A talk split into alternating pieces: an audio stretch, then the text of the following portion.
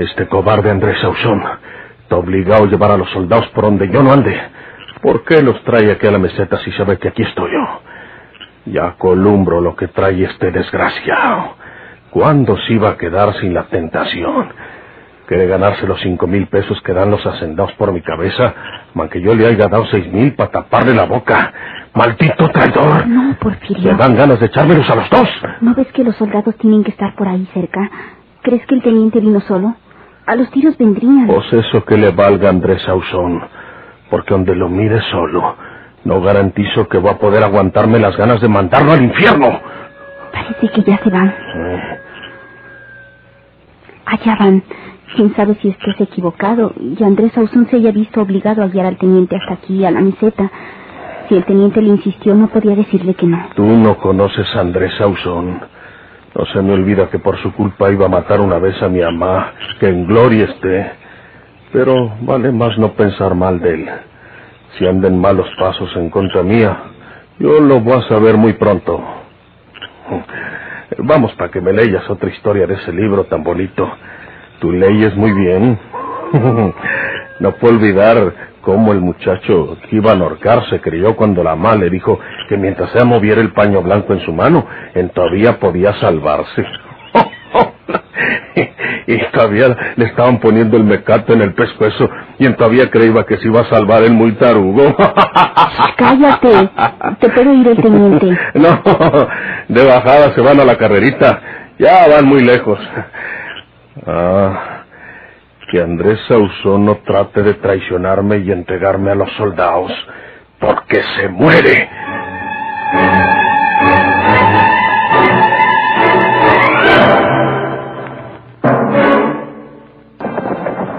Echamos malas, mi teniente. Y debíamos haberle hecho como yo le decía. Llegar a la meseta con todos los soldados y luego loguito con las armas en las manos. Registrar todo aquello. Unos por un lado y otros por otro. Y le garantizo a usted que lo callamos y lo sacamos de donde esté. Encina como fuimos los dos solos, pues tenemos que llegar despacito, tanteándolo sin poder meternos en varios lugares al mismo tiempo.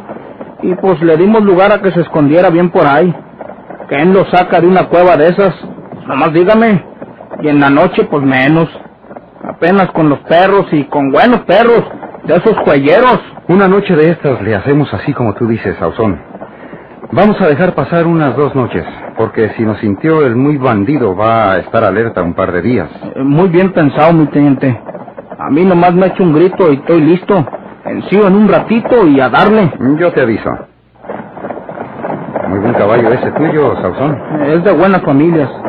Era de don Fermín del Castillo, el finao. ¿Se lo compraste? Este, sí. Se lo marqué a don Fermín unos dillitas antes de que se lo bailara el ojo de vidrio. Tiene que habértelo dado muy caro. Pues mm, ni tanto, porque yo a veces le trabajaba en la labor o arreando algunos animales. Pues a él le convenía que anduviera bien montado. Y no me lo dio tan caro. Le di 160 por él. ¿Le parece bien? Mm, muy barato. Pues es que tuve suerte y lo agarré de buenas. Ajá, eso fue. Está mintiendo, mi ladino. Ese caballo nadie se lo daba en 160 pesos. Debe habérselo regalado don Fermín con tal de que se robara y le diera muerte al niño sacrificado, echándolo en el barranco de Santiaguito. Este fue con toda seguridad el que mató a esa criatura. Quiere un trago de aguardiente, mi teniente. Vamos parándonos tantito para echar un trago. Aquí traigo un ánfora hasta los topes. No le he destapado. Sí, vamos a detenernos. ¡Alto! Aquí traigo la anforita en la bolsa del pantalón de milagro que pues no se salió el tapón y se redamó porque me moja toito. ¿Eh? ¿Quién sabe qué se te cayó al suelo? Espera. Eh, yo me bajo, teniente. No, yo. Debe ser este... Aquí está. Es un fajo de billetes. No eres tan pobre, Andrés Lauzón. Por lo menos el billete de encima es grande, de a 500, ¿no? Pues eh, sí, mi teniente. Hace unos días vendí un par de yuntas y tengo que mercar otras porque las necesito. Lo que pasa es que eran güeyes viejos y cansados que ya no me sirven para el trabajo. Los vendo para el rastro y me compro otros animales nuevos, aunque tenga que batallar con ellos una temporadita. Ándale, mi teniente. Échese un trago. A ver, déjame olerlo. Eh, ¿Es bueno? No, no me gusta el olor. Es aguardiente raspa, de lo más corriente que hay. Tómatelo tú y vámonos. Nos vamos, cabo.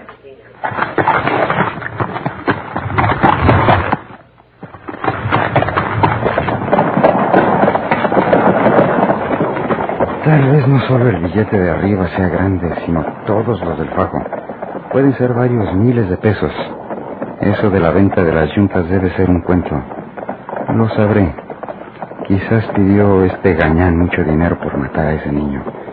Ahora creo más que nunca que fue él.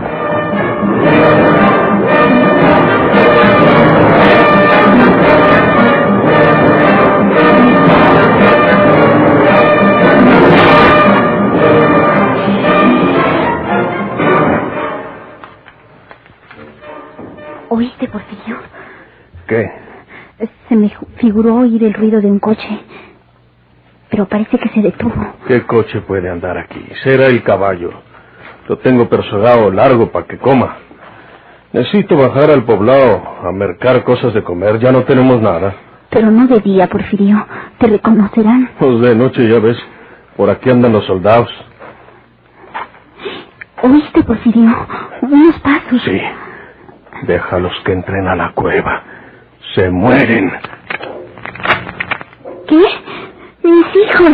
Caray. Ni el susto, hombre. Ya creía yo que me iba a agarrar a balazos con los gendarmes. Pásenle, pásenle. Hijos míos, quiero que me perdonen, pero no pude esperarlos.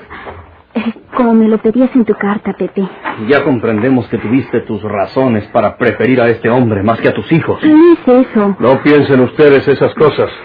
Juana se acuerda mucho de ustedes. A veces hasta me cae gordo que esté nomás acordándose y hablando de ustedes. No tienen razón para decirle que no los quiera. No nos importa la opinión de usted, Porfirio. Además, no esperamos de usted ninguna opinión sana y pura. Ya sabemos las razones que los unen a ustedes. Estuvimos en la casa con la señorita María de Jesús, mamá. Ella nos contó lo del niño que velaron en otra casa, seguramente para despistar. Esa es una cosa que ustedes no saben. No la sabemos, pero quisiéramos saberla. ¿De qué o por qué se les murió ese niño, hijo de ustedes? Es verdad. ¡Par de animales! ¿Quién les dijo que ese niño tendido era de nosotros? ¿Por qué lo niegas, Porfirio? ¿Qué otra cosa podía esperarse de un salvaje como tú? ¿Qué? ¿Respeto? ¿Consideración? ¿Atenciones? ¿Tú qué sabes de eso, bandido? ¡Cállate, tonto! Porfirio. Acabemos ahora, José. A. ¿Qué traen? ¿Qué quieren? Nomás esto. Delante de nosotros, elige, mamá. O te quedas con tu enamorado, o te vienes con nosotros. ¿Qué? No tengo que pensarlo más. Me voy con ustedes, hijos míos. ¡Juana! Perdóname, Porfirio. No puedo negar que te he querido. Pero mientras tenga a mis hijos, mi deber es estar a su lado. Mientras los tengas. Pero como vas a dejar de tenerlos, te quedarás conmigo. ¡No, ¡Porfirio! ¡Porfirio! ¡Porfirio, maldito seas! ¡Has matado a mis hijos! Ahora no tienes más que escoger que a mí. ¡A mí solo!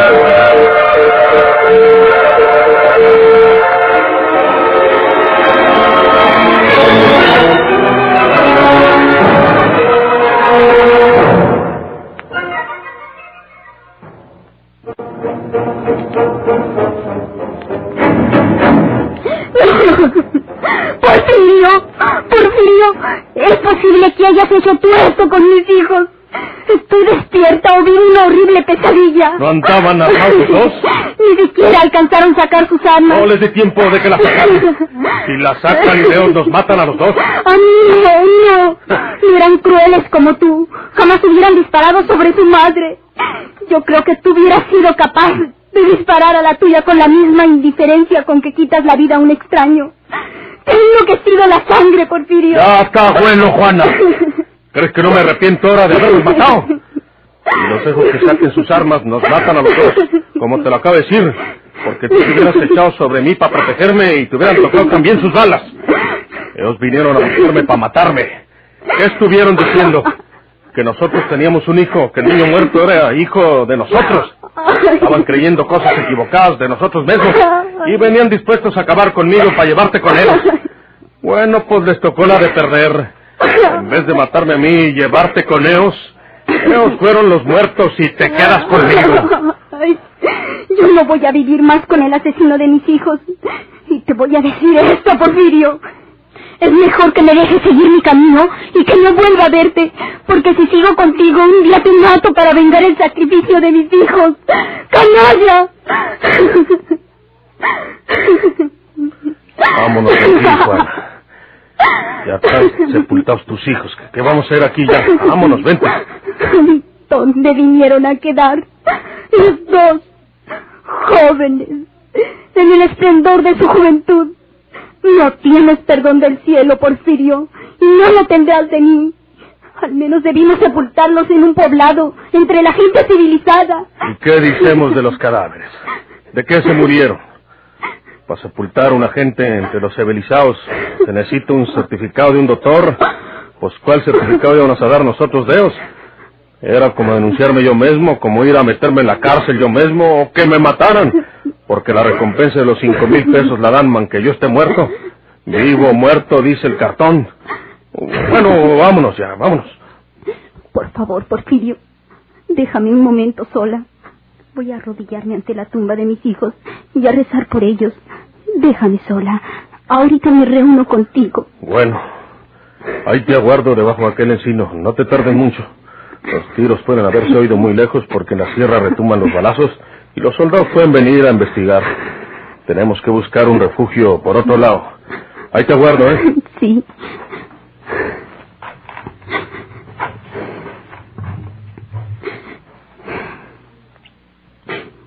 De mi alma, me siento con toda la culpa de su espantosa tragedia.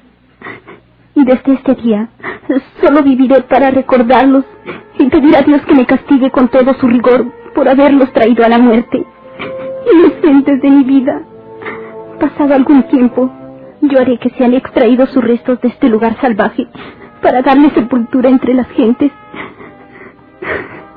Seguiré al lado de vuestro verdugo, pero solo para vengarlos, aunque sea dormido, pero tengo que matarlo para que pague con su sangre la de ustedes, hijos de mi alma. Padre nuestro, que estás en los cielos.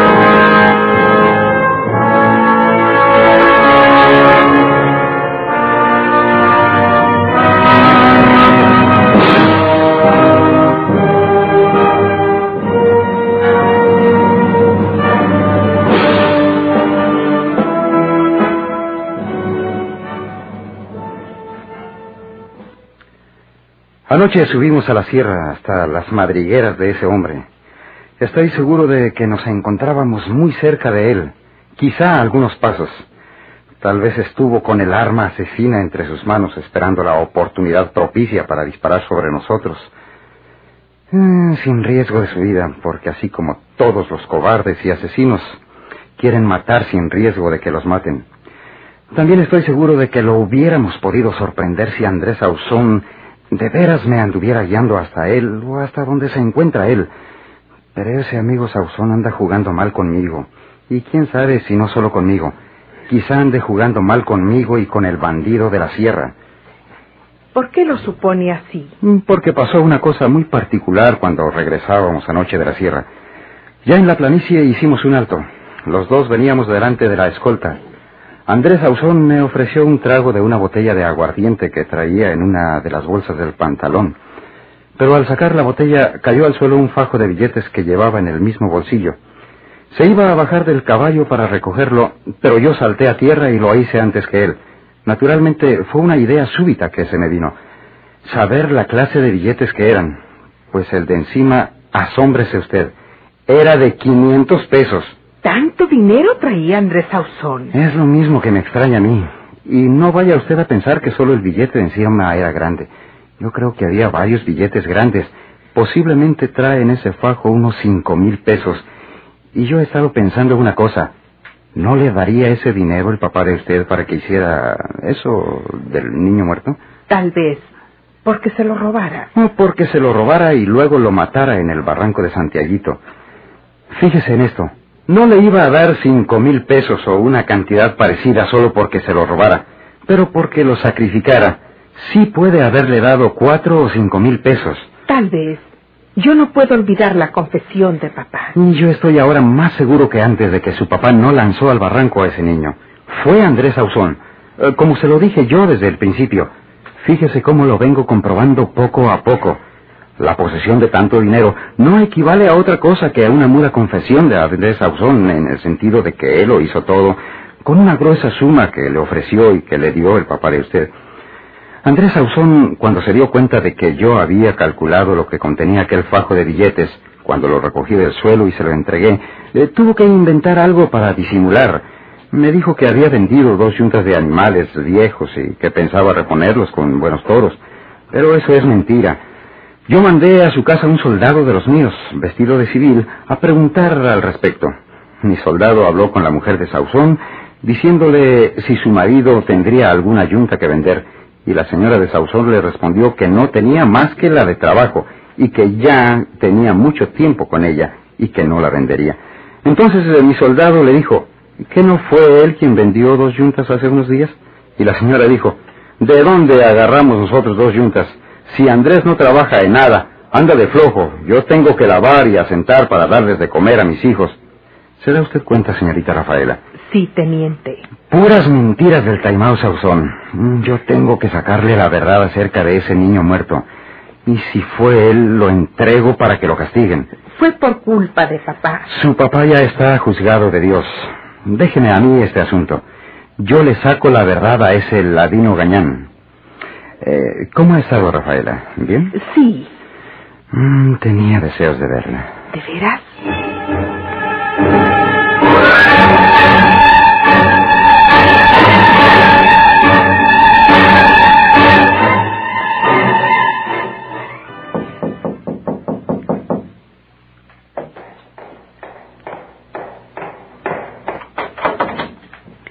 ¿Qué quiere usted, viejito? Una limosnita, por el amor de Dios. Pues aguarde. Déjeme traerle una. No, no, no hagas polvo. Cualquiera de los vecinos puede darse cuenta y avisar a los soldados. Déjame entrar. Haz como si me estuvieras diciendo que entre para que me eche un taco adentro. Está bueno. Entra, manito. Quítate esas barbas postizas, manito, al cabo. No, no, no, no. Puede venir cualquier extraño. Y Juanita. Allá está en la sierra. Tuve que venir por un asunto. ¿Los hallaron los muchachos de Juanita? Sí. ¿Allá están con ella? Eh, pues, pues sí, sí. Manito, qué simpáticos muchachos. Es verdad que aquí estuvieron enojados porque creo iban una bola de cosas de Juanita, pero son muy simpáticos. ¿Sabes cuál me gusta de los dos, manito? Gusta... María Jesús, no te hagas ilusiones. Los muchachos de Juana trataron de matarme. Es mejor que sepas la verdad. Me defendí y los maté yo a los dos. Porfirio. Quiero que me vayas a tratar un asunto que tengo en el centro. Agarra el chal para que vayas y vuelvas luego. Está bueno. Ahorita voy y le digo a los soldados que aquí está para que lo agarren y lo castiguen. Ya va.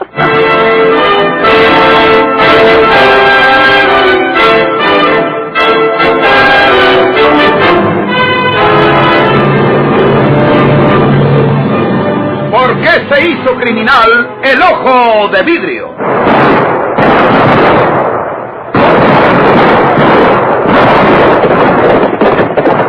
Muchas gracias por su atención. Sigan escuchando los vibrantes capítulos de esta nueva serie rural.